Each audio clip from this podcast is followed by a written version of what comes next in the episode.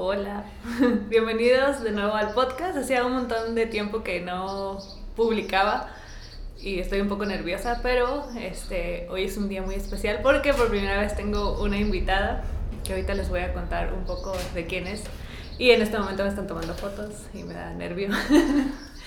este, bueno, hoy, eh, hace unos, unas semanas, conocí a alguien Y de hecho ya me habían contado de ella porque como ya saben que me interesa mucho la cocina y tengo mi página y todo esto, me habían dicho que era alguien que debía conocer. y, y, pues por azares del destino y porque fui a recoger unas piezas de cerámica a un taller, finalmente la conocí. Ella es Iliana. Hola. Hola, gracias por la introducción.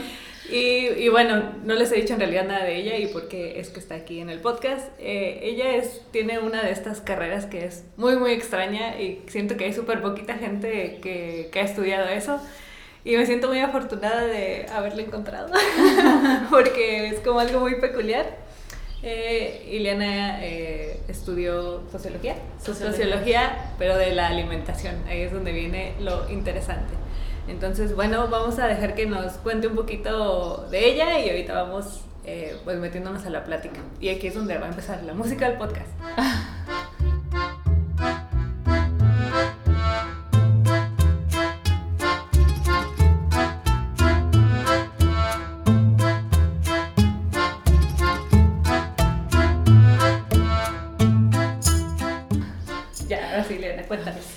Eh, hola, ¿cómo están? Muchísimas gracias. Yo también ya había escuchado de ti y aparte tengo una taza que me ha regalado. Sí.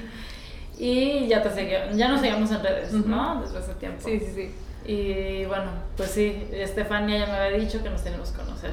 Sí, Estefanía fue mi maestra de, de cerámica, este, y, y, bueno, Ileana casualmente le regalaron una taza de mis tazas que hago y fue muy chistoso que pues no sé, la conexión extraña de aquí Pero realmente la conexión fue después, con Estefanía, y porque empezaste a ir al taller de ellos y demás, ¿no? Sí, y porque me dijeron que iban a hacer un concurso de empanadas o algo así. Ah, sí. me habían invitado, pero no pude ir. Ajá, no fue un concurso, bueno, sí, fue un pretexto para sentarnos a comer. porque yo sí, porque yo tengo un blog. Después de, como tú dijiste, yo estudié sociología en alimentos. Y también soy socio, hice una maestría en, política en alimentos. Ok, bueno, o sea, es más, sí, es un poco más complicado. Y tengo todo, tengo un diplomado en wellness coach y tengo, soy certificadora orgánica, o sea, como que todo ha sido a, través de los alimentos.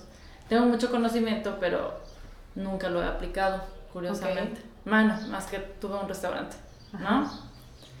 Pero de ahí fuera así como que del lado académico nunca lo he aplicado porque como que cada vez que aprendo algo se vuelve a revolver la olla y empieza a ver niveles nuevamente y en lo que se vuelve a sentar todo, como que digo, ya, ah, ok, entonces ¿qué puedo hacer?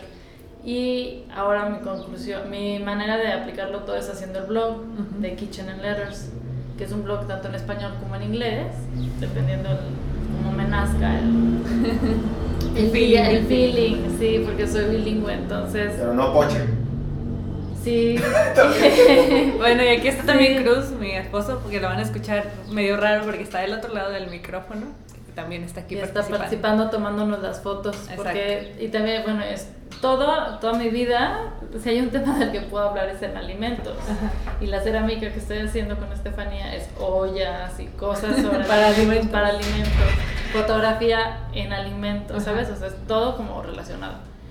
Entonces, eh, por fin en diciembre creo que fue que me aventuré a, pues, ¿dónde voy a poner los conocimientos? Y dije, no me importa, voy a hacer un blog. Y ahí voy a empezar a escribir lo que yo siento, porque en enero, en diciembre del 2019 tuvimos una pérdida muy importante que fue, teníamos, yo crecí en un rancho de vegetales y mis familias siempre ha estado involucrada con, la, con el cultivo de los alimentos. Ah, bueno, qué bueno que mencionas eso para empezar con una estructura. Entonces empezamos por el principio. Sí. ¿Por qué decidiste estudiar eso? O sea, ¿desde dónde viene tu, tu, sí, tu interés? Mi interés viene, yo crecí en un rancho de alimentos, de, de, vegetales. En mi casa se cultivaban vegetales locales. Bueno, de temporada, ¿no? Y luego se exportaban. Entonces mis papás tuvieron una exportadora de vegetales orgánicos del 97 hasta el 2018. Ok. O sea, como 20 años. Bueno, sí. Sí, y luego pues hubo este cambio de, de gobierno en, en, Estados Unidos y la frontera estuvo muy complicada, luego entraban los chinos y en fin. Entonces tuvieron que darle como ya un fin a eso porque había mucha pérdida. Ellos se especializaron, para exportación se especializaban más que nada en pepino, ajo, cebolla y pepino del pico para este y exportaban a Canadá, eh, Japón. El Japón, ¿cuál es ese pepino? El, el nada más el que es para encurtido. Ajá. Ah, ya, ya, ya, sí, Y era orgánico y era en fresco. Entonces, mi hermano organizó como se, se, iban en totes y eran o sea, estaban numerados. Numerados me refiero a A, B o C, dependiendo de la calidad y el tamaño. Y cultivaban en tierra caliente, en Michoacán, o en Valle de Santiago. ¿no? Y ellos rentaban las tierras para el cultivo y ellos se encargaban de toda la logística. Entonces en mi casa siempre se hablaba de cultivos. mi papá, sí, y luego mi papá, mi papá es americano y este de California y él tiene un él es agrónomo, él estudió en Cal Poly. Y tenía, tenemos un, teníamos el rancho aquí y él era como un rancho experimental. Y este, pero antes de que se dedica, antes de que él dedicara su vida al rancho en sí, trabajó para Campbell's.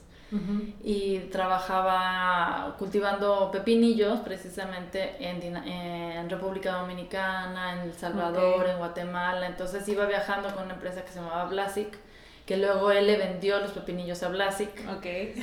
O sea, como que... ya tenía sus contactos. Sí, sí, él ya tenía sus contactos y todos nuestros viajes eran alrededor de, ¿qué cultivo es este? Ajá no sé qué, íbamos viajando por California o así y teníamos que adivinar, era como la manera en que nos entretenían pasando por los cultivos y viendo, ¿no? Y era muy chistoso porque somos cinco hijos y pues cómo los entretienes antes, ¿no? Y hacíamos picnics, todo era alrededor de la comida. Y también, aparte, pues ya en los fines de semana teníamos que en el rancho, pues hacer nuestro trabajo en el rancho, desquelitando, todo eso, o sea, todos trabajamos en el se metían a la tierra Sí, y todo. nosotros sí nos metemos a la tierra. Y mis papás, cuando hubo la crisis del 94, pues todos los niños en la escuela privada nos sacaron de a tres de escuela privada y dos se quedaron en escuela privada porque eran las que iban en prepa y nosotros todavía en secundaria y bien rebeldes y, la todo, y todo. Y nos empezamos a, muy chistoso porque ellos empezaron a vender eh, los vegetales que producíamos en el rancho, los empezamos a vender en la central de abastos. Y yo más que verlo como, ay, no manches, estoy aquí, me encantaba llegar a la, central de abastos en Querétaro, porque iba yo así muy mona con mis dos colitas, toda güerilla, vendiendo mi canasta de betabeles, y así, me veían a las 4 de la mañana, ¿no? O sea, nos íbamos bien temprano y al día anterior habíamos cosechado, lavado, y todo esto. Entonces, parte del blog es escribir todas estas historias que vivimos cuando teníamos el rancho y la pérdida de él, ¿no? Todo esto te lo estoy diciendo a raíz del análisis que estoy viendo, que he visto hacia atrás, ¿no? Cómo llego yo a donde estoy ahorita, ¿no? Y por qué sigue siendo mi interés el, el estudio de, de, la comida, de los alimentos, no tanto como dieta. Mi mamá siempre decía es que seas nutrióloga y para mí la nutrición se me hace, pues sí, ya conozco, pero luego, ¿sabes? como que no hay más. Y la alimentación va muchísimo más allá. Y donde encontré el camino fue en sociología de los alimentos, que era una carrera súper nueva bueno, sigue siendo súper nueva. ¿Hay en México o no hay? Hay, hay como maestría en Puebla. O sea, primero tienes que estudiar qué? Sociología. Sociología en general. en general. Okay. Y también dependiendo, yo tuve la fortuna de que soy franco-mexicana, ¿no? Entonces, eh, yo tengo pasado, yo en ese tiempo Inglaterra todavía estaba dentro de, no, no, se había salido, o sea, recientemente salió del Brexit, de la comunidad económica. Entonces, si llegabas tú como, como francés, en este caso yo tenía nada más que pagar impuestos tres años en Inglaterra y me daban las, las colegiaturas locales. Ah, súper bien. Sí, no, aparte a mí me benefició muchísimo. Hice examen de aptitudes y no sé qué. Y tienen un sistema educativo muy amplio, muy aceptable, ¿no? Yo no terminé la prepa porque era muy rebelde en ese entonces. Entonces, a mí, me, a mí se me acomodó el haber estudiado sociología en Inglaterra. Se me acomodó O sea, te fuiste Me fui a los 19. A los 19. Después de aquí terminar qué? No terminé, justamente o sea. ajá, dejé la prepa a la mitad y yo me fui a estudiar. Yo me iba nada más un año. Y ahí ya sabías a qué ibas No. a estudiar. No, te fuiste No, a. yo me fui a trabajar, yo dije voy un año, no sé qué, y te digo, o sea, cómo la vida te va llevando, ¿no? Lo más fácil donde podía trabajar, claro, era o tiendas de ropa que a mí me cagaba, o sea, que no era como más Como que porque yo decía, ay, ¿qué? O restaurantes. Entonces, no nada más me metí a trabajar a X restaurante. Me metí a trabajar, me tocó la suerte de que era el boom de Inglaterra para la, este, de los restaurantes. Fue a finales de los noventas. Mi primer restaurante fue un restaurante eh, argentino y de ahí conocí una manager que estaba trabajando ahí, se salió y empezó a trabajar en un restaurante de una empresa muy grande, de la cual sigo aprendiendo, curiosamente, que también hace cerámica para alimentos, o sea, como que va diseño para kitchenware, ¿no? Ok. para utensilios y bueno, pero regresemos a mi mamá siendo francesa, el sentido de sentarse a la mesa, tener una mesa bonita puesta, darle esa importancia al ritual de los alimentos, para mi mamá es así como que súper importante, ¿no? Y para mis abuelos, todos los europeos, era así como que, ay, es un ritual, es un honor sentarte a la mesa. Cuando eres chavo, lo ves como que qué pinche huevo. ¿No? Como que dices, ay, no. Sí, de hecho viene un Sí. documental de, de los alimentos que les dan en las escuelas y los franceses son los únicos que tienen como vasos de vidrio y como, como Sí. que para los niños incluso. Sí, y- sí. Y, se sientan y hay como ensalada y como todo el Ujú. plato, no es como rápido coman, sino Sí, es como no, de, no, no. sí, Es como el piensen. Sinapeco en Sí. tu casa. Es como en mi pueblo. No, y para mi mamá era así, y también mis abuelos, y era la, la importancia de la vajilla, y la vajilla viene de la tatarabuela, y los manteles, Wow. y las cenas de Navidad, siempre las cenas de Navidad eran como muy espectaculares, o sea, a lo mejor, y desde la comida, y nosotros celebramos Thanksgiving y Navidad, y Año Nuevo, y, y por el rancho hacíamos posadas. Entonces toda esa época de diciembre era como muy alegre, muy de muchas tradiciones. Y mi mamá también, para agradecer al abogado, al contador, al no sé qué, no les hacía sus canastas. Ah, wow. Entonces ella ¿Qué le pon- ponías? sus canas? Dependiendo de lo que le gustaba al contador. Mm. Se pone, como que ella ponía mucha atención. En lo, ella iba viendo en el año qué botella tenía, qué no sé qué, así, Wow. y hacía sus canastas especializadas. ¿Y quién se- crees que se encargaba de hacer las Tú, compras? Entonces, al principio dices, me da hueva tener, y porque era yo de 14, 13, y luego llegaba la gente a los, de los, con quien ellos tenían contratos, Ujú, y la manera de ellos cerrar un contrato era yendo a cenar, ujú. ¿no? Este típico de que ya es, todavía no firmas contrato, pero ya te invité a cenar, Ujú. ¿no? Entonces, ya era como que ese paso. Ajá. Entonces yo cuando empiezo a trabajar en restaurantes y empiezo a aplicar para exámenes de aptitudes, era sociología, me salía sociología o relaciones internacionales. Y yo, ay no, yo no quiero... ver rela-". Entonces me metí a sociología, entro a la universidad y yo trabajaba y estudiaba al mismo tiempo, full time los dos, eh, súper pesado, pero bueno.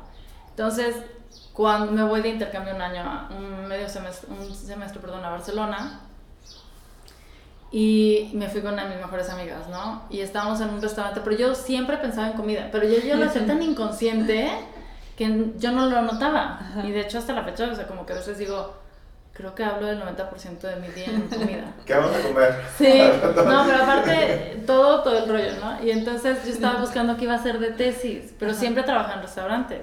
Entonces mi amiga me dice, y esta historia le he contado muchas veces está en el blog, ¿no? Me dice mi amiga, me tiene hasta la madre, que nos vamos a un restaurante y hablas de comida, te sientas y no sé qué, ¿no? Entonces me dice, ¿por qué no escribes algo sobre alimentos? Y yo así, te cae, me dice, güey, ya, Pues sí. hazlo. Es obvio. Ajá, ¿no? Y ya llego yo. Ese día hicimos el plan de qué es lo que iba a hablar y que no sé cuánto. Y hablo yo con mi directora de tesis y me dice, sí, está bien, sácame toda la investigación. Me dice, porque es nuevo. Entonces me dice, nunca lo había pensado, pero pues está bien, sácalo. Y yo me le quedé viendo así como que, ¿cómo? Me dice, sí, todas tus teorías que me quieras decir me las tienes que comprobar. Y eso es como una, una tesis de, de- de maestría, Ajá. o sea, no es una tesis de licenciatura.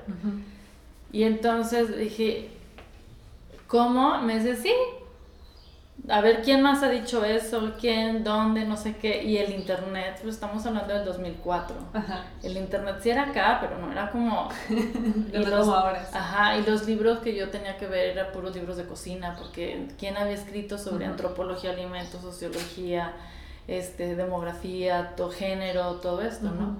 Entonces ahorita llegamos al, al término ¿qué es sociología de alimentos? bueno, primero, ¿qué es sociología? Sociología es el estudio de la sociedad y lo puedes estudiar micro y macro. Micro es este núcleos familiares, economía, eh, política, creo que todavía entra dentro de micro, eh, valores, éticas, tradiciones, género, todo eso es También está súper interesante en general. Sí, sociología en sí, sociología en sí es una caja de Pandora la abres y abres otra y abres otra y abres otra. Yo siempre digo, te das cuenta que estás en un cuarto con muchísimas puertas. El cuarto principal es sociología, abres una puerta y puede ser economía, la otra género, la otra marketing, la otra fotografía. O sea, sociología se encarga en general en, en, el estudio de la sociedad. No, pues. Clásica, no clásica, ¿no? Entonces es todo lo que debemos de saber. Como quien dice, te sabes las reglas para romperlas también, ¿no? Entonces yo dentro de esa, si lo vemos de esa manera, yo me metí en alimentos.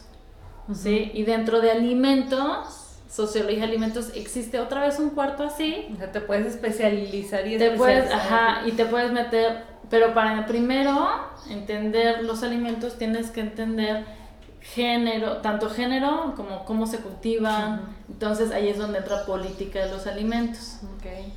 Entonces en política de los alimentos ya hables habla sobre nutrición, fair trade, sobre el suelo, sobre los tratados entre países, sobre la pobreza alimentaria, sobre la salud. No, bueno. O sea, ya, entonces emplea, sabes sobre el desperdicio, sobre el petróleo que se utiliza, o sea, es, son dos carreras, yo elegí muy pesadas. Por eso yo te decía que yo no puedo leer el de Omnívoros de Alema porque se me hace como que regresar y, te, y tú entras en conflicto.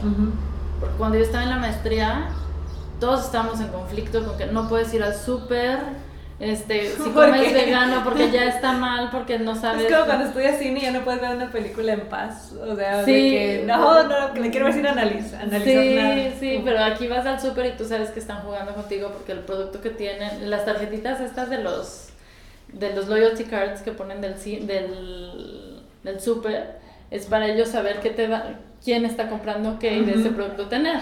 Que por un lado está bien, pero por el otro lado tú les estás dando información gratis a, por tus compras a la tienda, ¿no? Y tú lo ves, ay, pero así siempre van a tener lo que yo tengo. Pero luego no sabes si realmente, porque el supermercado nunca pierde, el que pierde es el proveedor. Entonces se hacen ofertas 3x2 y todo eso el que castigan es al proveedor, el que, ¿sabes? O sea, siempre como el, el de la cadena de abajo es el que termina perdiendo. Entonces, era como que empiezas a, a, a, ver todos estos niveles.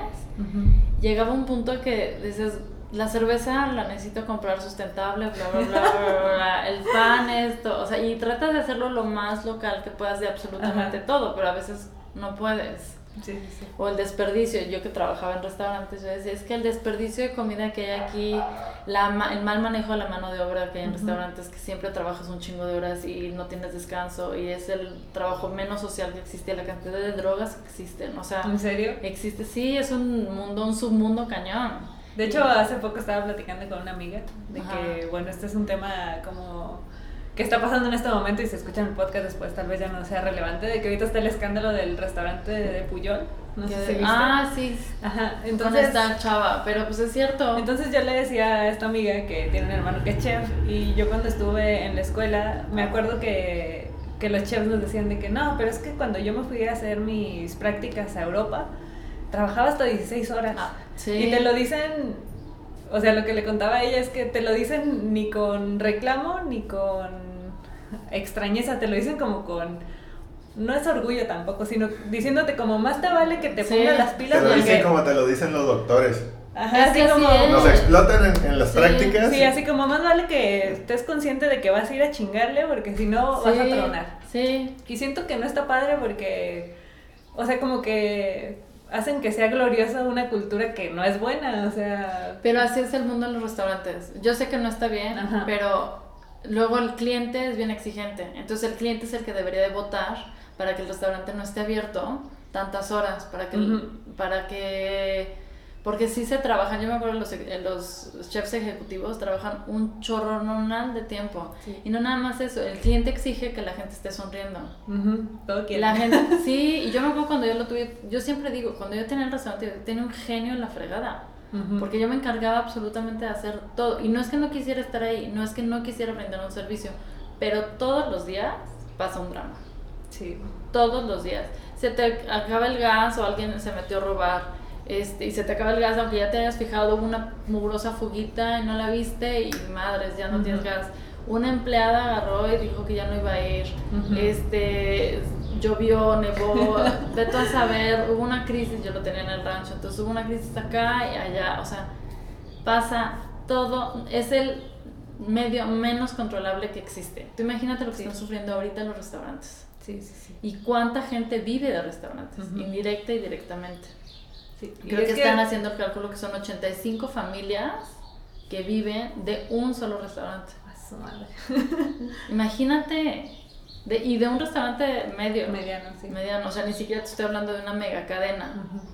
Y uno como cliente está mal educado porque llegas y quieres todo fresco. Quieres pagar barato o a buen precio. Las tres veces. Las- sí, y ¿no? de todo. Y, quiere- y quieres que tu mesero, hola, buenas tardes, no sé qué, bla, bla, bla, pero tú lo tratas mal. Entonces, y ellos tienen que estar ahí, trabajes, o sea, Sí, y cualquier- a veces la gente es muy eh, poco tolerante. Por ejemplo, yo he visto que cuando les ponen en Facebook que se pueden poner las reseñas, así, reseñas súper feas por cosas como que tardaron un poco más en servirte, o así de que, ay, güey, o sea, estar adentro es bien diferente que, Sí. que estar afuera. Y siento que como chefs, o sea, te- hay como estas dos cosas, que no solo es trabajo físico, sino trabajo mental. Es como una bomba. Sí, no, aparte tiene- es horrible porque tienes que tener tu área súper limpia. Porque si alguien se enferma, necesitan saber el lugar de donde se enfermó, ¿no? Ujú. Del restaurante, y aparte se los queman horrible. Sí, sí, sí. El chef tiene que traer su mandil limpio por si tiene que salir. ¿Cómo fregados puede traer su mandil limpio? Yo siempre digo, si cuando sale, si está metido en la cocina y se tiene que limpiar, yo todavía tengo la mala costumbre de limpiarme la ropa después de que cocino, ¿no? De hecho es muy chistoso que el mandil pues se supone que es para que no llenes tu ropa, o sea, es como Ajá. una protección y, y sí es muy chistoso eso porque en la escuela te dicen que lo tienes que tener limpio.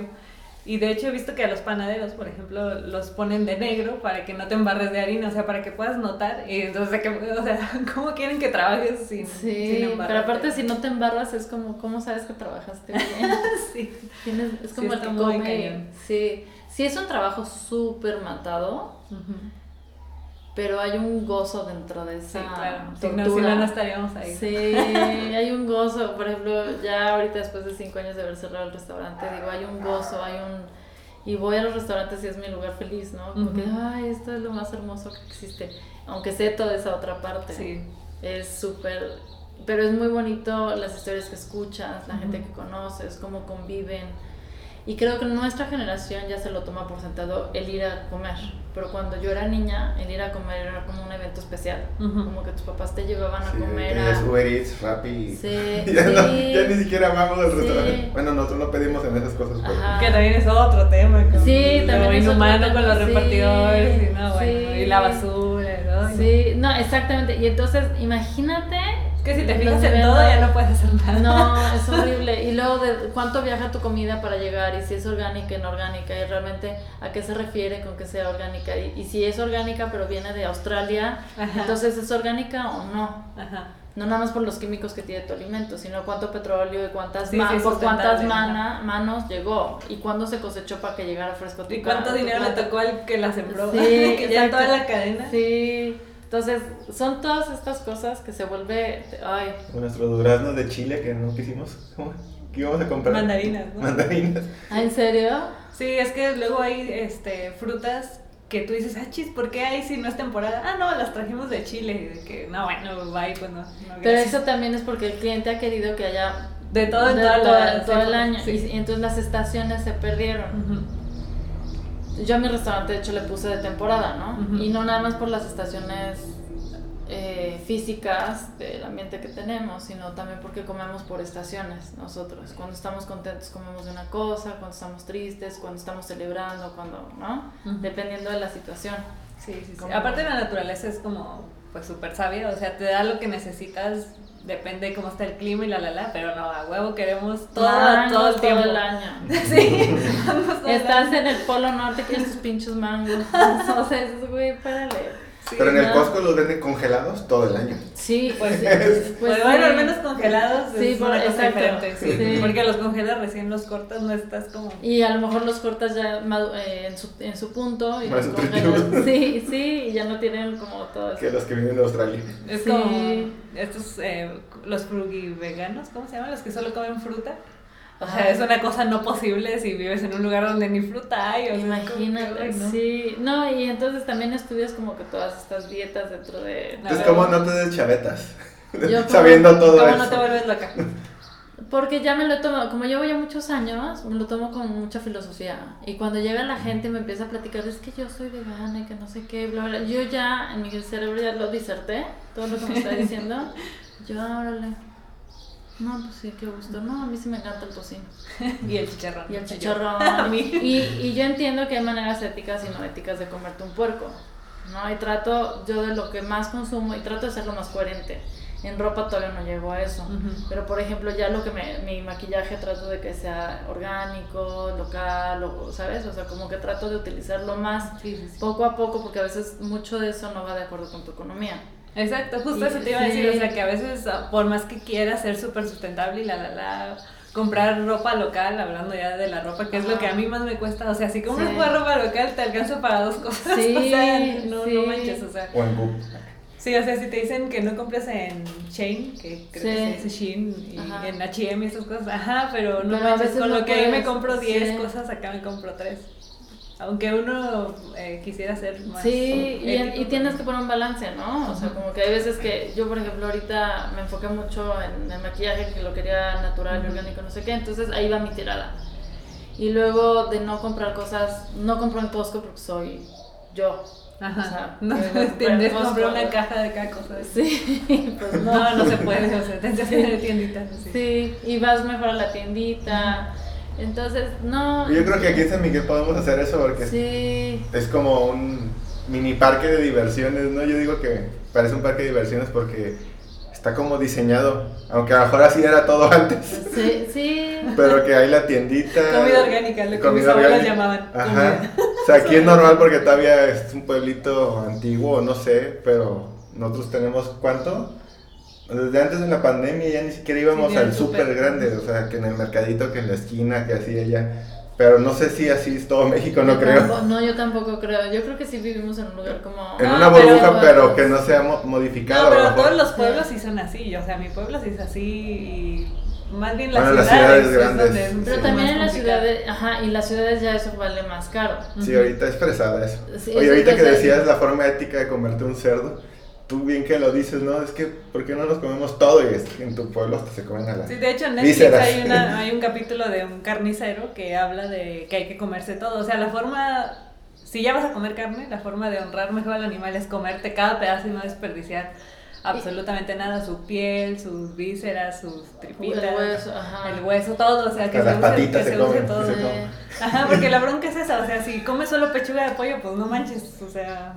Yo el pues resto se lo doy a los perros. Pues también, ajá. Sí, porque hay gente, yo no, a mí no me gustan las vísceras, por ejemplo. Entonces, yo pues se lo, les hago un caldo a las perras y de ahí comen. Entonces, sabes, sabes, sí. ¿A ti también, Lala? Sí, Lala, aquí tenemos a Lala y Lala también come vísceras. Sí. sí. y creo que a raíz de una serie de restricciones dietéticas que nos hemos puesto, empiezan a existir las alergias, empieza a existir las intolerancias a muchísimas cosas, a lo mejor alguien ahorita me va a mentar la madre, pero, o sea, sí es una enfermedad, pero también es una necedad de uno de estar queriendo cerrarnos a que tenemos que ser veganos, a que tenemos que ser este, vegetarianos, cuando somos omnívoros, o sea, tenemos que comer de todo, tenemos colmillos, nuestra fisionomía nos dice que tenemos que comer de todo que no hemos aprendido a comerla éticamente o que nos hemos distorsionado a comerla de otra manera y ya no comer sentados en la mesa. Por ejemplo, esa reunión que te habíamos invitado. era como esta lo importante que es juntarte en, con amigos y que con la pandemia, por razones obvias, lo tuvimos que dejar de hacer. Sí. Pero es, y ahora ya todos se acostumbraron a que ya ni nos juntamos y nosotros en la costumbre del mexicano llegar y saludarnos de beso, ya no nos saludamos de beso. Este, y este contacto lo hemos perdido y ese contacto hace también que es parte de nuestra alimentación y eso es lo que aprendí con, con Wellness Coach, ¿no? Que no nada más comemos lo que está de lo que llevamos hablando, sino también esto de las interrelaciones son muy importantes, las relaciones con nuestros animales, las relaciones con y ir mejorando nuestras relaciones. Las, las relaciones son parte de nuestra salud y una parte muy importante de nuestra salud. Sí, sí, sí. ¿no? Tanto física, mental y emocional, ¿no? Entonces, tenemos, y porque si, si, estamos bien mentalmente, todo el cuerpo va a estar bien. Vas a sentirte de humor, vas a eh, relacionarte bien con todos los de tu alrededor, vas a escoger mejor tus alimentos, vas a tener mejor autoestima, ¿sabes? Vas a ser más, más productivo. Entonces, eh, eh, todavía se vuelve más complicado. De hecho, por eso siento que las dietas restrictivas no solo afectan por el lado de fisiológico, sino también el lado mental. O sea, luego estar ya pensando de que, ay, no, esto no me lo puedo comer. O sea, como estar todo el día estresado pensando en qué sí o qué no.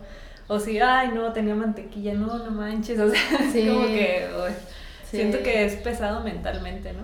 Sí. Bueno, ahora cuéntanos un poco de lo de Wellness Coach. O sea, ¿qué ah, es? ¿Dónde estudiaste? Ah, en línea. Fue un diplomado en línea.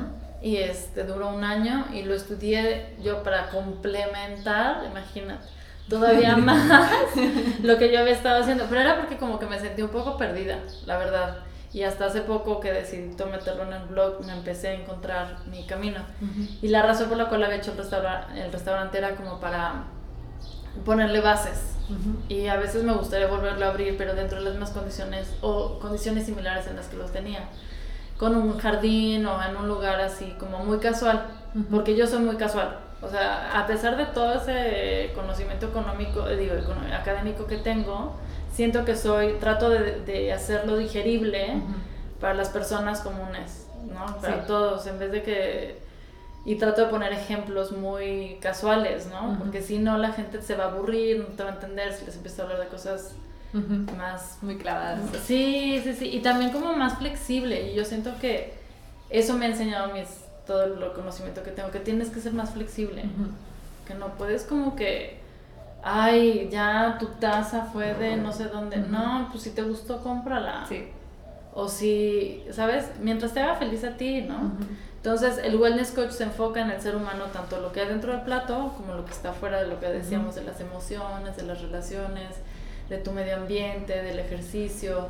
Entonces, somos un complemento de todo lo que hacemos. Y sí, está bien cañón mantenerse sano. O sea, es una tarea por sí sola y debería ser nuestra tarea principal, mantener cuerpo, alma y espíritu sano.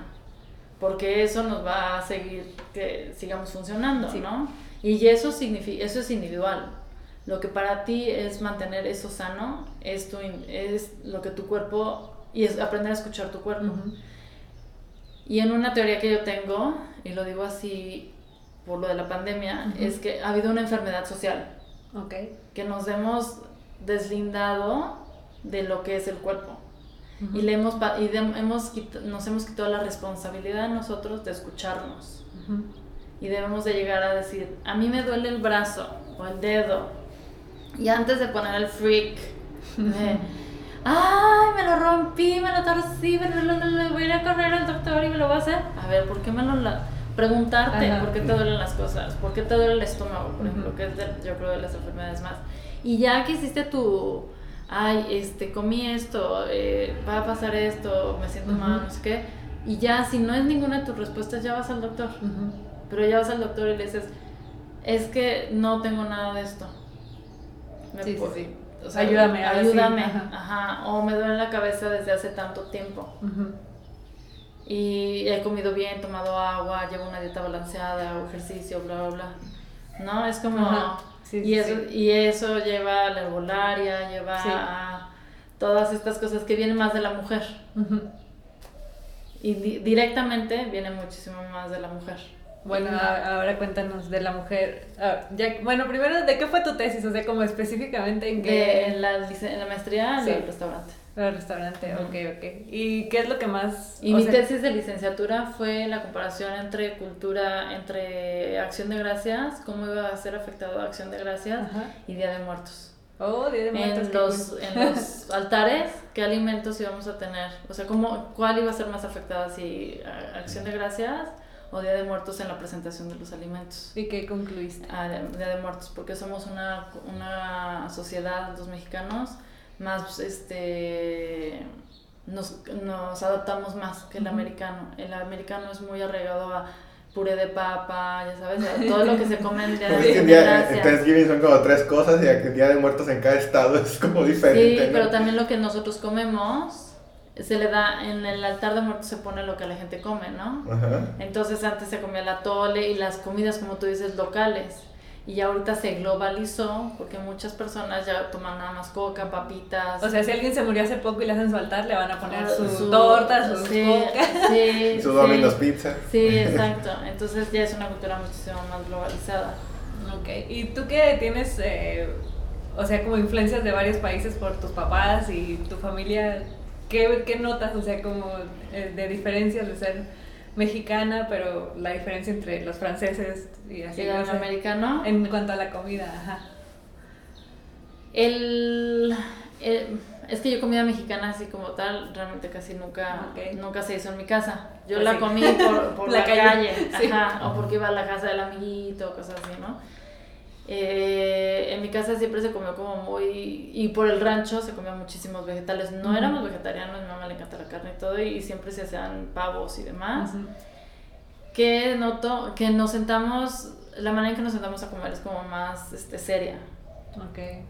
Es realmente se respeta el ritual de la comida y el mexicano es como más informal, pero me gustan las dos partes. O sea, las dos realmente las disfruto mucho porque obviamente con una crecí y con una es una estructura, ¿no? Y con la otra es... La liberación de la, la liberación de estructura, sí. ¿Y los americanos? Y los americanos es una mezcla de las dos. Eso ¿sí? a las 3 de la tarde. a mí eso no me gusta. ¿Qué los horarios? Sí, pero sabes que en Dominicana es lo mismo. ¿Ah, sí? Sí, yo viví en ah, Dominicana Solo aquí cenamos a las 11 de la noche tacos de... No, pero es que aquí en México se come mucho en la calle. Y eso es ah. algo que me gusta mucho también, ¿eh? Que hay algo que he notado que no sé si nada más sucede en México, pero de, nada más conozco México, país latino, México y Dominicana. En Dominicana, si hay un puesto de tacos, bueno, uno no come tacos, pero si hay un puesto en la calle, la gente de, de clase social media no va a ese tipo de lugares. Oh, ok.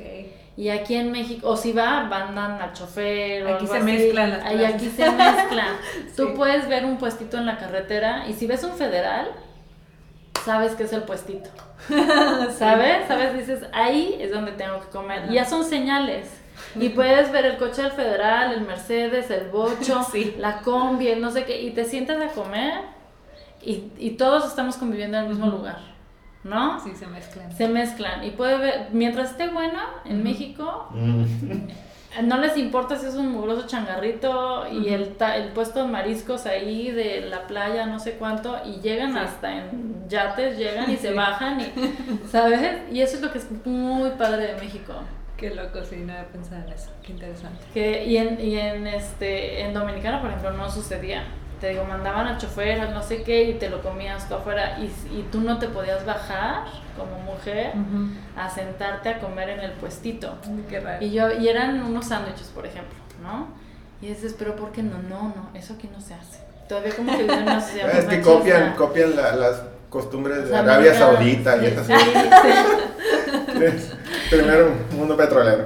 Oye, una pregunta, este...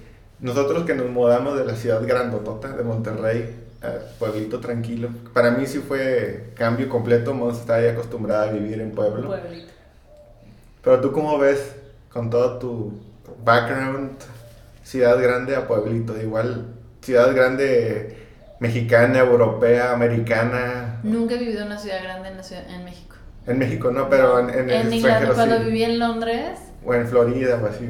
Cuando voy a la Florida, siempre nos movemos en un grupo muy pequeño. La diferencia también en Estados Unidos es que todos se mueven en coche. Mm. Todas las distancias son muy grandes, ¿no? Y todos son cadenas grandes. Y aunque sea un, este, un Joe, Trade, Trader Joe, Joe's, que se llama la tienda estas orgánicas, son tiendas ya muy grandes. No existe, yo creo que México todavía mantiene lo que hablamos, ¿no? De la tiendita. Y aunque vivas en una ciudad, tienes tu grupo o tu colonia donde todavía está la tiendita. La tiendita siento que es muy, muy importante, aunque, aunque existe el Oxxo. Porque al Oxxo vas a otras cosas que no vas a la tienda. Sí, a depositar la tarjeta, A comprarte la cheve del momento que te encontraste en el camino, en la noche, no sé qué. Pero a la tiendita vas un domingo a que te venden tortillas frescas, el bolillo recién hecho, el pan dulce pero el pan dulce panadería local, ¿no? Y conoces a la señora. Sí, conoces a la señora y te venden cuatro huevos. Al chapeadito. sí, te venden un huevo. Sí, sí. Oiga, y me dan nada más dos cucharaditas de leche de leche en polvo. Sí, o le puedes decir, híjole, me faltaron cinco pesos, se las traigo otra Sí, exacto. Siempre hay aguacate perfecto. Sí, sí, sí, sí. O sea, esas cositas que dices, la tiendita salva a cualquier mexicano. Y también no venden cheve, oiga señora, es que... Ah, sí, sí, también. y ella así que pues si traes oscuras. sí, pues ley seca, pero bueno, está bien, ¿no? Entonces yo siento que... Es más humano. Sí. yo lo voy a comparar, a lo mejor la comparación no es tal cual, pero el pub en Inglaterra y la tiendita en México. ¿El, qué? el pub. Ah, el, barecito. Este, el baré, ajá, el barecito. bares nos dan sense of community, que se le podría decir. No sé, ahorita no puedo pensar en la palabra en español. Pero estas dos cosas, que todas están arraigadas a final de cuentas con comida, porque el pop vas y el, en el pop va el pobre, el rico, el que acaba de salir de trabajar, el frustrado, el que sea, ¿no? Y se sientan en el bar y ahorita ya van mujeres, niños y lo que sea, ¿no? Y te venden desde tu media pinta y abren a las 11 de la mañana hasta las 11 de la noche y y te reúnes ahí, puedes hacer negocios ahí, todo el día, y en cada cuadra hay el pub local, ¿no? Como que yo me acuerdo cuando ibas a Londres y eh, buscabas un lugar para vivir y era como, ¿y cómo va tu, cómo está tu pub?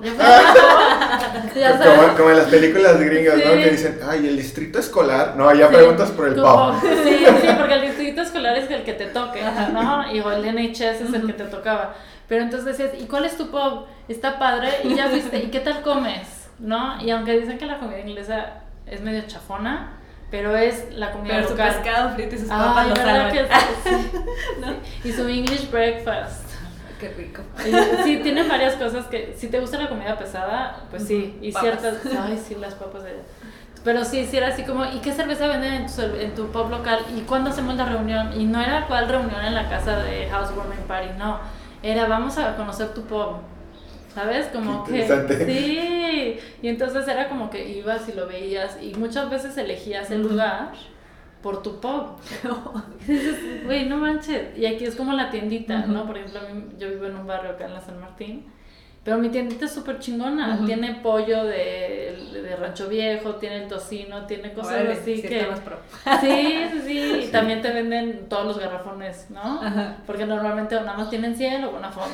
Ya casi el Bonafont, de todo. Santorini, ¿no? Y tienen el bolillo así riquísimo. No, o sea, la verdad, sí, este. Sí está bastante surtida mi tiendita. Entonces, y aquí elegimos si tienes una buena tiendita ya la hiciste. ¿A poco no? Si ves una colonia. Sí, la San Antonio Ustedes tienen una tiendita acá, por ejemplo. Hay una nueva de verdura enfrente. Frente, enfrente, enfrente, enfrente. Y para la que más vamos a hacer la del Porque tiene aguacates premium siempre. Eso tiene aguacates carísimos, pero cada aguacate nunca jamás ha salido malo. O sea, todos son perfectos. Y más para adelante hay otra que vende el queso asadero bien bueno. Más, más delicioso, sí. No es asadero, es pero también... Y el agua, la, la, carnicería del Don Cruz, el tocayo. Ah, sí, carnicería. Sí, es como, te digo, para nosotros parece... O sea, podemos vivir con puras cosas en la cuadra. Yo que soy de, la, de allá del norte de Tamaulipas, de la frontera, muy a la tejana, para mí es como ir al Six Flags. Es como, es como ah. si en un parque de esos de diversiones tienes la tienda de souvenirs, la tienda de los hot dogs, la tienda de los artículos promocionales, sí, o del juego, o, las maquinitas, hay como una cosa de todo, y pues pasa al parque y te metes a todo en el día que vas, ¿no? Como que está hecho pensado como que te entretienes con una cosa de cada cosa. Y así, por eso me gusta San Miguel, porque es como así, solo hay una, un mercado orgánico, la tiendita que no es, que tiene de todo, es como una cosa de cada cosa. Pero también vivimos en una comunidad muy productiva. Hay mucha variedad de pan. Sí. En San Miguel hay de todo, San Miguel su hay carne quesos, orgánica. hay su- quesos, muchísimos tipos de Luego me dicen quesos. mis amigos que nomás ando presumiendo San Miguel. Ajá, pero es, Pues es que está presumible. Sí. es que ¿qué quieres que te diga? Lo siento. Está bonito, hay de todo. Sí, o sea, De hecho, hay más cosas que en ciudades. Por ejemplo, yo que viví en Morelia, en Morelia, no sé, desmiéntanme morelianos, pero si buscas un buen queso parmesano, ¿dónde chingados vas a comprarlo? O sea, Panoli venden pura. O sea, no, no, no hay nada. Sí.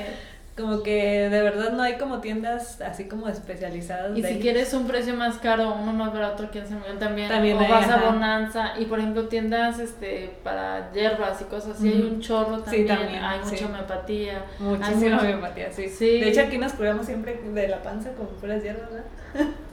sí. Y existe esto de que se ve bien. Ujú.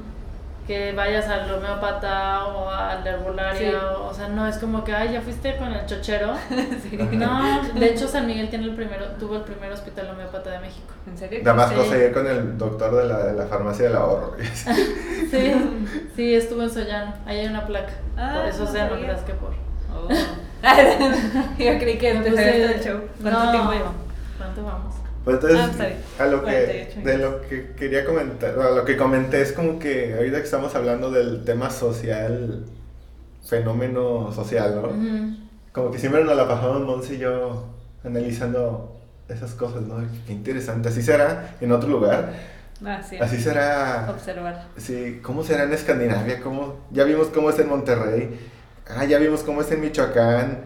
O sea, es como siempre comparando porque nos preguntamos si cómo será. Nos da, nos da el interés de cómo es en otros lugares. Pero la parte social, la parte de cómo piensa Sí, la sí, gente, sí, cómo cómo decide, cómo come. Sí, es muy diferente, pero también te adaptas mucho, ¿no? Por ejemplo, te, yo cuando viví en Londres me cambié muchísimo de lugar entre... Siempre viví al norte, bueno, no nada más una vez viví al sur del río.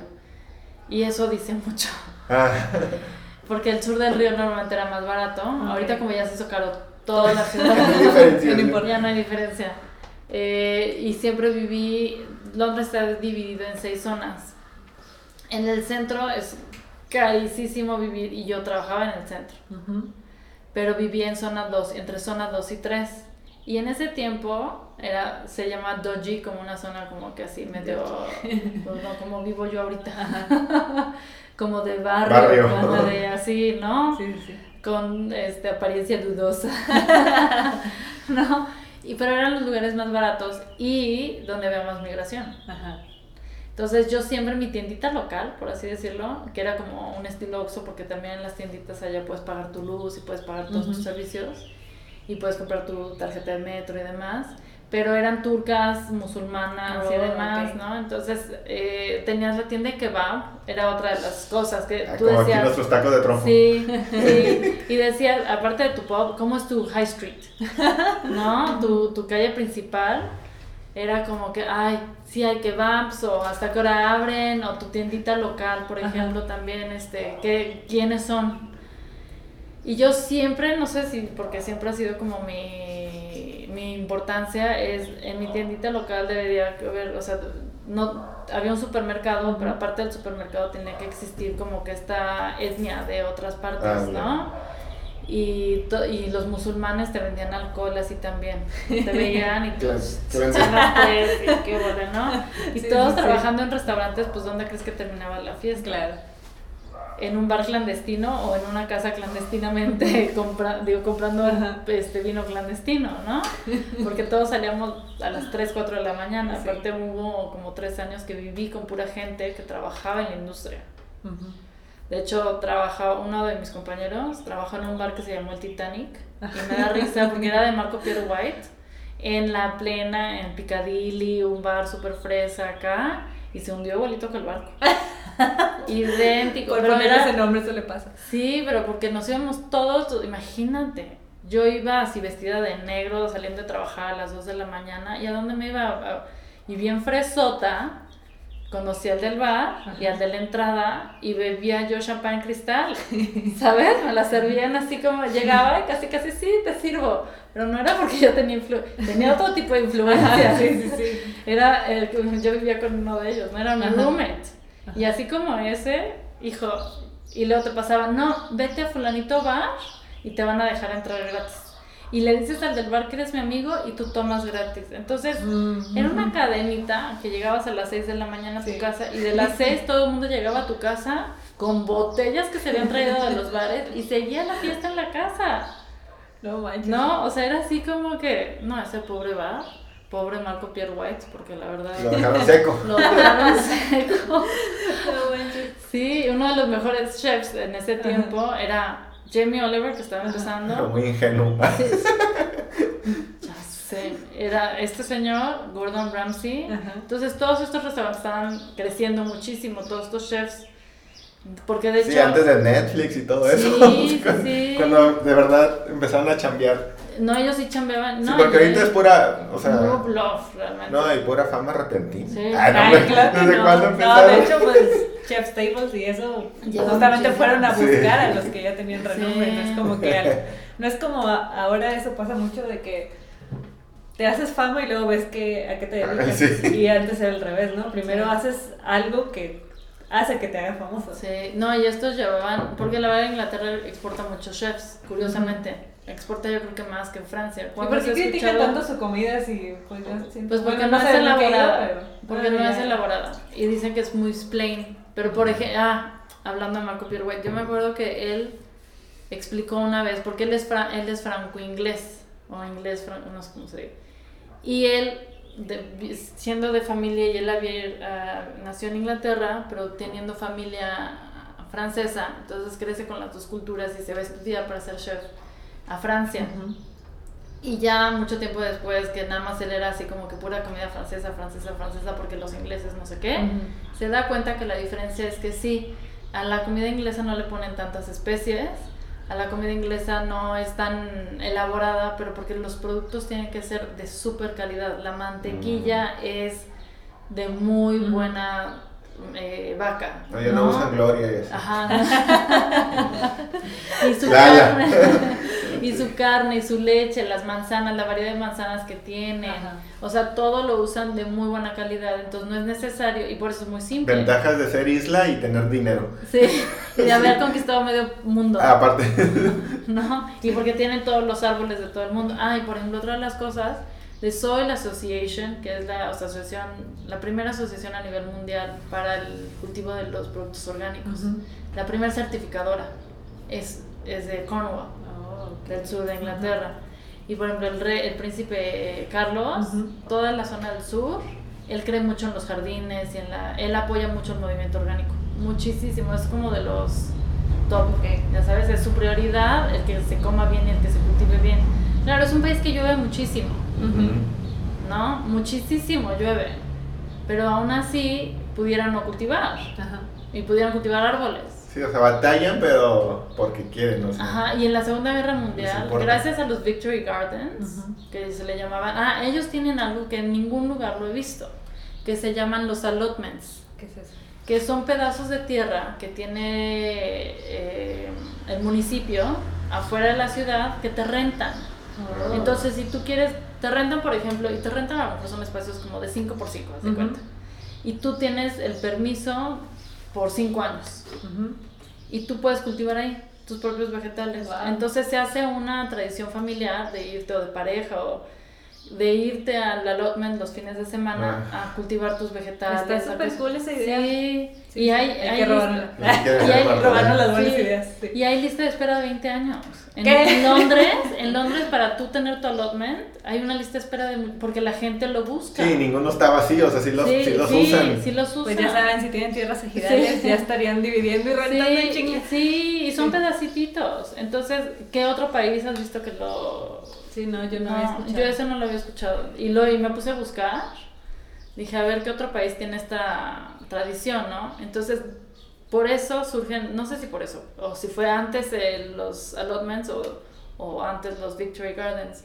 Durante la Segunda Guerra Mundial, cuando no había tierras o no se podía cosechar ni cultivar en, en el campo abiertamente porque pues podían caer bombas y los hombres estaban en guerra, yendo a la guerra y todo eso, sobrevivió Inglaterra de los jardincitos que tenías, así como este espacio aquí en tu patio, entonces la gente empezó a cultivar ahí. Y gracias a eso la, la gente no se murió de hambre. murió de hambre. Y por eso le llaman los Victory Gardens, ¿no? Que gracias a eso Eh, gracias ganaron. a ganaron y mantuvo, se, mantuvo, se alimentó la, la población, porque entonces ya intercambiaban entre unos con otros y ellos aprendieron a sacar semilla eso. Y durante ese tiempo, Inglaterra se mantuvo por el 85% de todo lo que producía. Entonces nada más importó el 15%. Lo fino. Sí, a lo mejor el aceite. Sí. O, eh, porque ni siquiera el vino. Porque geográficamente hablando, está justo el, nor el sur de Inglaterra y el norte de Francia. Ujú. Antes, cuando todas las placas y todo era lo mismo, Ah. la masa eran lo mismo. Allá donde hacen el vino en Francia, en el, en el en norte, el norte, es el igual. sur, el es sur el de- sur de, de Inglaterra. Ajá. O sea, es el mismo más o menos el clima. Y si tú lo ves, nosotros cruzamos el canal. Bueno, no, no, no, el canal de la Mancha. Cruzamos, no me acuerdo si de Plymouth a San Malo, creo, tomamos el ferry. Y lo digo, mi mamá y mi hermano, nos eh, manejamos de Londres hasta Land's que es la punta de Inglaterra, y luego cruzamos de Plymouth a San Malo y probamos los vinos de esa zona. Y fuimos a un lugar que se llama, está increíble, que se llama el Eden Project. Y ellos, fue un, un proyecto de la Lotería Nacional que le estaba dando, sí, o sea, hay cosas así como muy... ¿eh? Muy raras o qué. Pues no, pero son como, no las vemos en México. Y eh, hicieron un concurso para construir algo en un banco que ya estaba seco de cal. Entonces, un señor que tenía un, un jardín allá, o unos jardines muy acá, allá hizo un- concurso, hizo su proyecto y ganó el proyecto. Y se llama The Eden Project. Y The Eden Project es la combinación de, puso todos los ecosistemas en unas burbujas. Y ahí crecieron, y ahorita lo ves en Google Maps, lo que era antes y lo que es ahora, y está, después de ser un banco así, de este color, todo verde. Wow. Y esto estoy hablando, pasaron 20 años. Entonces sí es posible la regeneración de la tierra, si se cuida, ¿no? Este, entonces ellos tienen como que ese tipo de cosas, y es un país que puede recorrer todo a pie. Porque quitas, tienes derecho de paso de todas las, en todas las granjas. Oh, Mientras cierras la puerta O sea, no- para que los animales no Sí. se pasen, no se salgan. Qué Sí, buena pero idea. puedes, puedes caminar literal de punta a punta del país. o sea, no, no te sale el machetazo. en- No. Sí, este, yo sé que a lo mejor estoy, siempre me dicen, es que tú amas mucho Inglaterra. Pues sí, Pues es pero... que sí es tu cultura. es- sí, sí. y hay muchas cosas que vas... Monse le encanta, ahorita está fascinada. Vean su cara. Sí, siempre he querido ir, es como el país del que más me llama la atención. Por Harry. Potter. Por Harry, no, desde antes de Harry Potter. Y lo chistoso es que ni siquiera sé por qué. O sea, Pero a lo mejor como lo que siempre me llamó la atención cuando todavía ni había internet ni nada. O sea, como que yo tenía esta idea, no, sé- no te lo juro que no sé por qué. O sea, como que. Y ya que veo series o veo cosas que están ¿El humor ambientadas allá, el humor me encanta. O sea, el humor me encanta y es como, no sé, o sea, siento que tengo que ir en algún momento de la vida. Sí, es una ciudad, es un... es muy diferente. Y yo siento que tienen indirectamente, yo sé que no son latinos de sangre, pero tienen algo de latinos en ellos porque se burlan mucho de ellos mismos. Eh, Tal vez eso es lo que me gusta su humor. Sí, pero también eh, hacen su hora de comida su hora de comida y me vale madre si, se- si tienes una fuga de gas.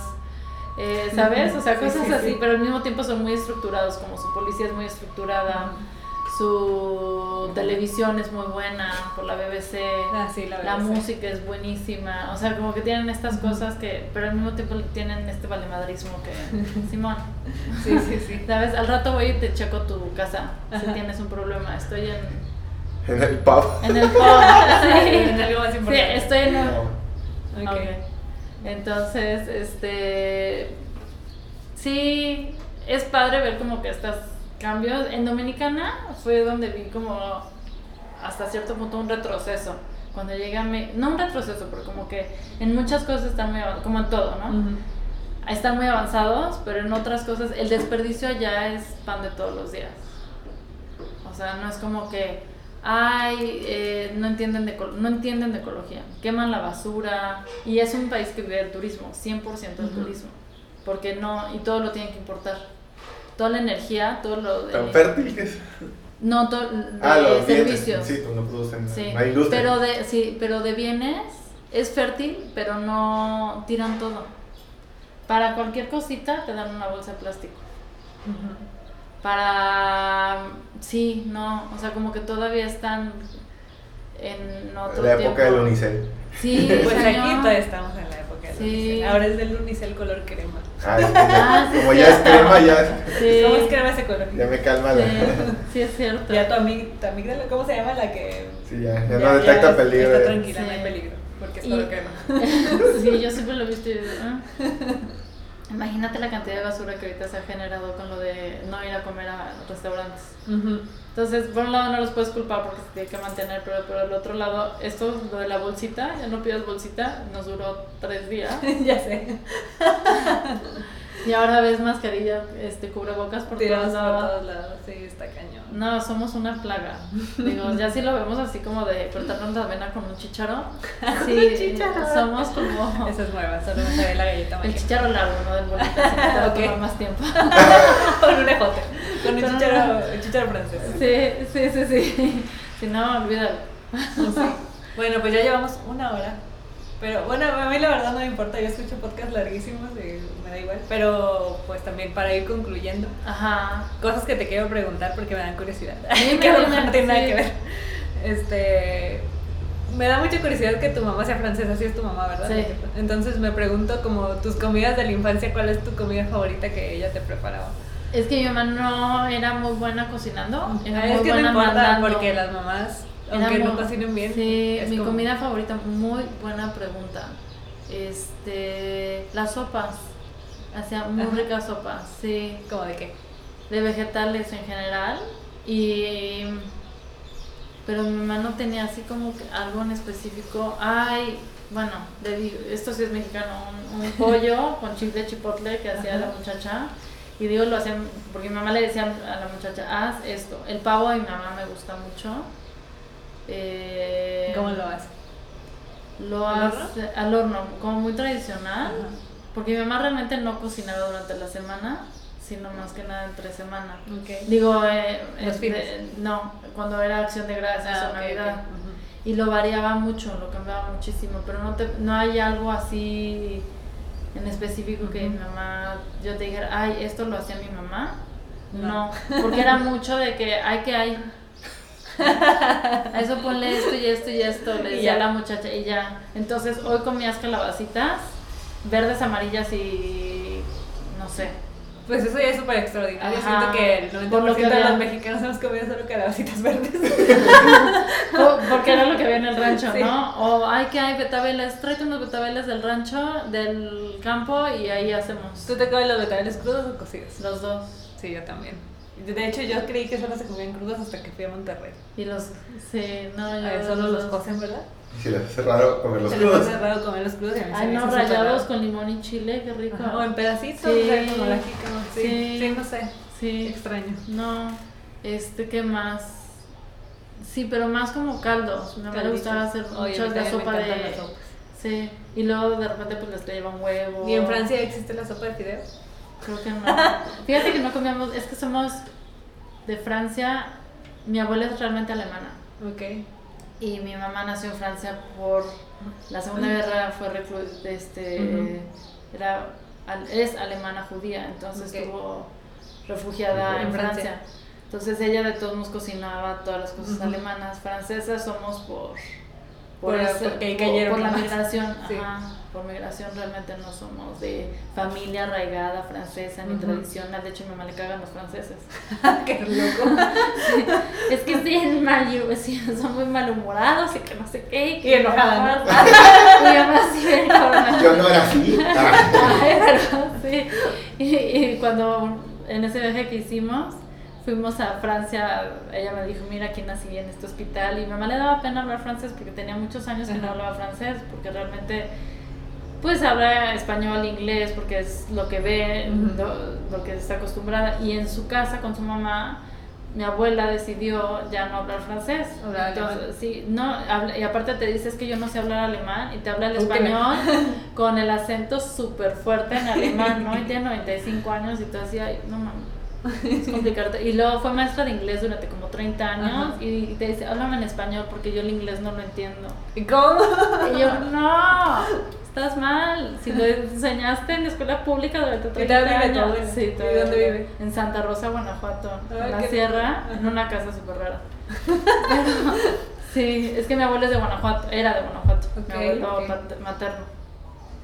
Entonces, sí, o sea, yo traigo ahí una... Lo ya único una mezcla bien loca. Sí, pero mi abuelo de todos modos como que nunca se cocinó comida mexicana en la casa. O sea, lo mucho que iba era el pollo feliz. Entonces comida mexicana. Por eso se puso a estudiar antropología y todo eso porque estaba confundida. Tenía poquita variación en su infancia. No manches. Y era como cuando íbamos a la sierra, bueno, cuando nos íbamos manejando de aquí a la sierra cuando éramos chicos, había un montón de eh, uvas pero antes se usaban como para el jugo y nos decían, es que prueba este jugo y era de esos jugos espesos, pesados, amargos. y tú, tú no puedes ser jugo de uva. Cómetelo, licuado. Sí, no, pues lo hacemos prensado. Y nosotros, no, guácala. y veíamos que ellos se tomaban su jugo, pues era un pinto vino bien rico, ¿verdad? Y a nosotros nos daban ahí como que todo. Ay, sí, Pero todo era la zona del norte del estado era eso. Por eso hay uvas. Bueno, y Cruz, ¿cuál es tu comida favorita ya que estás tan de Sí, ¿cuál es? ¿De la infancia? De la infancia. Las tortillas de harina con win. Ah, ¿en serio? ¿Sabes qué es win? Es como un queso. No, salchicha. Ah, sí. Salchicha del americano. Ah, y frijoles. Y frijoles. Los winnies, sí. Ah, sí, winnies. ¿Y la, tuya, Monse, cuál es tu comida favorita? De la infancia. Montalayo, sí. Sí, me gusta un chorro de Montalayo, me gustaba muy bueno. Vísceras. Pero, ¿qué? De la infancia tal vez la sopa de fideo. Me gusta ay, mucho el fideo, seco con crema. Ay, me encanta. Yo fideo seco creo que nunca he probado. Ese no es sopa de fideo. No, creo que no. Pero bueno, de las que preparaba mi mamá, me gustaba mucho un pollo que hace horneado con chile guajillo, casi como embarrado. Y espinazo de cerdo, este, con chile negro, que es el pasilla. Ajá. Es que a ella le dicen chile negro. De hecho, en, en Sinapecuaro creo que a todos le quieren echar chile negro. O sea, como que hay todo en chile negro. ¿Qué es lo más típico de negro? lo más típico es que hay, junto a mi pueblo, está otro municipio que se llama Queréndaro, que es productor de chile pasilla. Ah, y todavía lo secan como de la manera tradicional al sol y, Ay, qué padre. y es súper picoso y así. Entonces, como está ahí a un lado, a todo le ponen. y hay un platillo que se llama chiles capones, que de hecho tengo la receta ahí en la página, este, que es muy sencillo, nada más picas el chile, lo desvenas primero, si no quieres super enchilarte, lo picas y luego haces como un guisadito de cebolla, ajo, tomatillo del verde y luego le echas ahí los chiles ya suavizados y ya, eso es todo. Y ese lo usan como, o sea, se lo echan a todos. O sea, si vas y compras gorditas o taquitos o así. Vas a verlo. Ajá, y está como para que se lo avientes. Como una salsa verde. Ajá, como una salsa, pero es pura pedazo. Entonces este podcast se trata de antojar que les dé hambre. sí, para que vayan y vean el blog y hagan recetas o abran sus libros de recetas y los usen. Ah, bueno, esos los libros. Ahora dinos tu libro favorito. Bueno, no favorito, sino. El que más usas. O sea, por ejemplo, a mí que me interesa un chorro saber esos temas, no necesariamente en pal, sino más como de historia de, de la comida. O sea, Ay, es que en o sea, como que cuál dirías, esta es como una guía que viene un poco de todo o es especializada ah, en Se llama Food. Food, así tal. Pero déjate lo busco. Sí, si quieres lo ponemos en las sí, notas. lo ponemos en las notas porque hay uno. ¿Y ese de qué habla o cómo? Es como, como este grueso. Como este tamaño. está haciendo una, un, como de 5 centímetros. Sí, como 5 centímetros de grosor. Y es como la historia en general de los alimentos en cuestión cultural. ¿Y de dónde es el libro? Eh, lo escribió en italiano con, no sé si es un americano, creo que fueron tres, italiano, francés y un, ya sea inglés o americano. okay. Ajá, y te habla como cómo fue introducida la, la poesía, los alimentos, a, los rituales. Este, sí, es como, y los restaurantes, como es un, una, un resumen de todos los aspectos sociales de la comida. Ese sería como que el libro para tener. Ok. ¿Sale? Pero no te resuelve todas tus preguntas, sino te empieza... Está muy general. Está muy general. pero aún así está muy grande. Y luego yo voy variando de mis libros favoritos. De todo, ¿no? O sea, porque de repente me interesa, tengo un libro de, sobre la sal, sobre la pimienta. ¿Qué? ¿Solo un libro de pura sal? De hecho, tal vez lo he visto. bueno, sí que hay una serie de libros que vienen así por ingrediente, que son unos libros pequeños y tiene así como nada más el dibujito en medio. No sé si sean esos, no me acuerdo cómo se llaman. No. Bueno, de esos hay de todo, hay del pastel, del pan, de la sal, de así como específicamente por ingrediente. Sí, y lo sí y luego hay otro que se llama The Flavor Bible. Ese también me gusta, que es como para encontrar ese y este The Flavor Thesaurus. Es son los dos cuando quieres cocinar y quieres saber qué combina con qué, de, Flavor Bible, como que te lo puedes ver bien, como qué alimentos van con qué. Esos son como así súper básicos. Y tengo las típicas enciclopedias o los típicos libros que, de baking, y entonces están los principios de baking y de cooking, ¿no? Entonces ya vas ahí viendo como la, la, si quieres hacer una pasta desde cero, como la receta básica de la pasta. O sin irte a dietas y sin nada, ¿no? Entonces esos son como que los típicos que tienes que son una biblioteca, sí, ya pesan un chorro. Y luego ya vas variando como tengo tanto de nutrición alternativa y mis libros de cocina, híjole, son como muy, muy diferentes. Ahorita me quiero comprar varios de Nigella Lawson también, una chef británica que me encanta. Ella es la que está en Netflix, ¿no? sí. Y luego también hay otra en Es como súper práctica ella, es lo que me gusta. Pero ya me eché todo. La semana pasada estuve súper clavada con ella porque me agarro como un chef Ajá. de tiempo, ¿no? Por temporadas. Por temporadas y, así me saturo de información de esa persona. Ajá. Y ya que me empapé de todo, digo, ay, ok, ya, el que sigue, el que sigue, ¿no?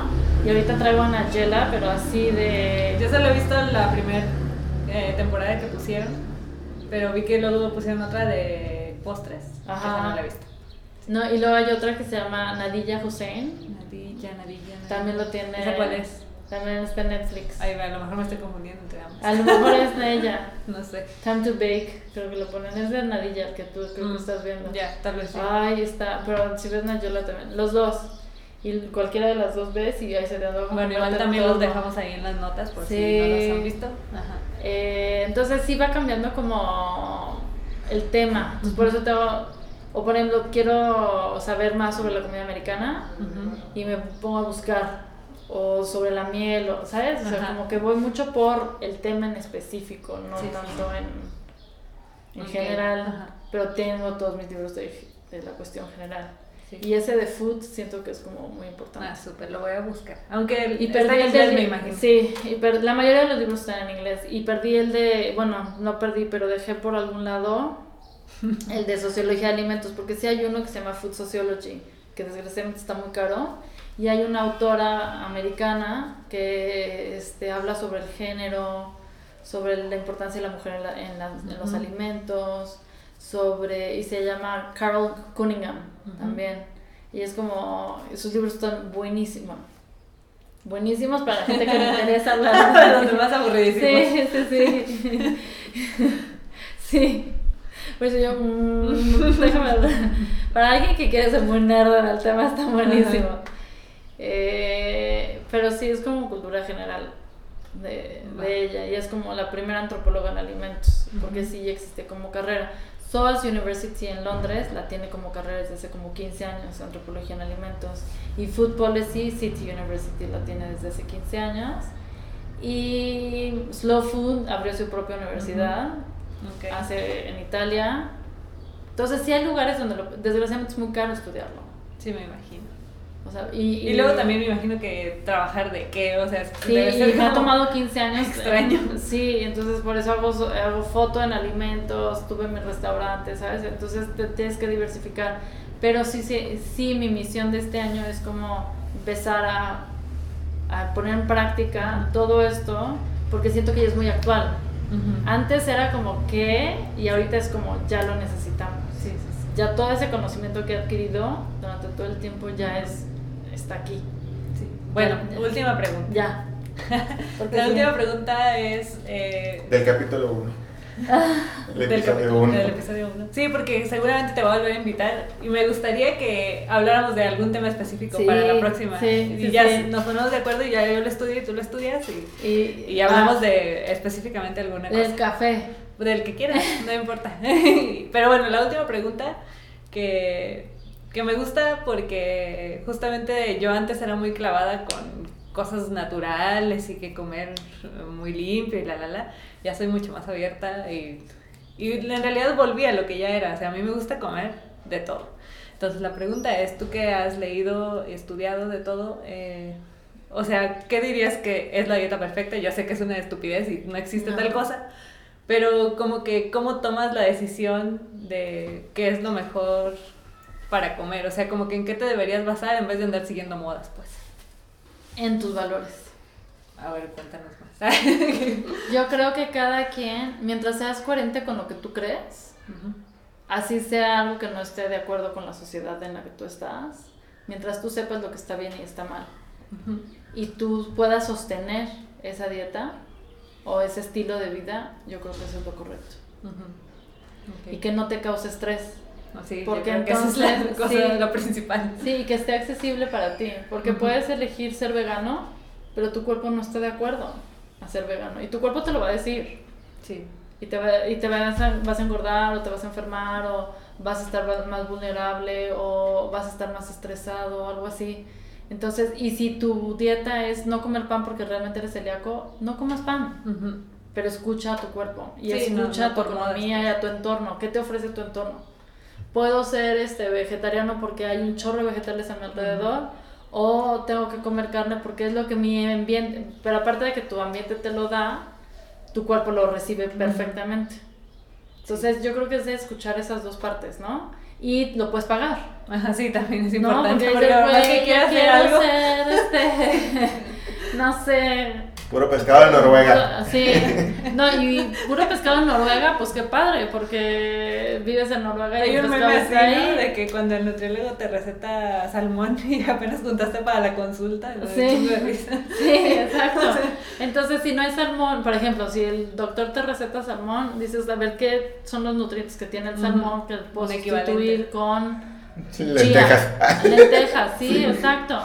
Entonces, ser como creativo en eso. Y, y tú come hasta donde tú estés saciado. Ujú. Y si yo como por ansiedad, por ejemplo, y Ujú. yo ya sé que como por ansiedad. Entonces reconocer, decir, estoy comiendo por ansiedad o necesito agua. Ah, sí, sí, sí, sí. No, a veces Estefania se ríe, ¿no? Porque le digo, tómate, si quieres responder algo, tómate 10 minutos, toma agua y lo respondes. Ajá. Y es lo mismo, tienes ganas de un dulce y toma agua o... Y luego ya te esperas a ver si te vas Sí. a comer el, dul- comer el dulce o no. Y así después de los 10 minutos ya valió madre. Te querías comer tu Te lo chocolate, comes. te lo comes. Pero sí, yo creo que ese... Pero para no, mí ya me pedí una Dominos. Sí, pero yo creo que como Dominos respuesta. ansiedad. Por impulso. Por la, para que no te agobies, una, que no te cause estrés, dos, que esté para tu bolsillo, tres, que escuches, o primero que escuches tu cuerpo y qué es lo que necesita tu cuerpo realmente y qué tienes accesible. Y Que puedas cocinar y si Sí. no sabes cocinar lo que lo aprendas a cocinar pero que esté ahí para que te estres o sea hay tantas cosas que nos estresan todos los días. Para que te sumas otra. sí, para que te sumas otra y mejor disfruta el comer. Sí. que sea un acto de vamos a sentarnos y aunque sabes yo antes era de la teoría bueno todos somos de la teoría que los que comemos solos comemos mal. Y yo este año decidí cambiarla dije ¿por qué fregados? me voy a hacer mi banquete fregón porque me estoy es para mí Es una pelea eterna con Cruz de que a mí me gusta emplatar, sentarme, poner la mesita. Y Cruz, ay no, hasta a veces subo en las stories como en plata Cruz, no, es que de verdad. No. O como parado ahí en la Pues como estufa. parar la estufa y a mí me enoja, mejor me voy porque me desespera mucho. Pero bueno, si ella dice que ya va a cocinar y va a preparar, ya para que no coma sola le llegamos. Y tú Ahí ay te güey, caemos. esta- ¿a qué hora es la comida? Que acaba ya está diciendo que, que su cultura francesa de sentarse. Llegamos a sentarnos. sí. Le pues, hacemos como nuestro- con nuestros vecinos que dicen, traigan sus platos, no quiero lavar sus trastes. Esa es una muy buena costumbre, lleven sus propios platos y lávenlos. Pues sí, bueno, pues, pues muchas gracias. Gracias por invitarme. No, gracias por estar, fue súper divertido y seguramente va a haber más episodios. Cuando y, eh, vamos, bueno, vamos a dejar ya acá como podcast muy famoso. Bueno, voy a dejar en los en las notas tu blog, este, tu Instagram y todos los libros que nos recomendaste y, las cosas extrañas que nos contaste de Inglaterra para ver las fotos del señor este que restauró el lugar y lo hizo verde. O sea, todas esas cosas ahí se las pongo por si quieren curiosear. Muchas gracias por acompañarnos y gracias, por venir. y nos vemos en el próximo capítulo. Bye. Bye.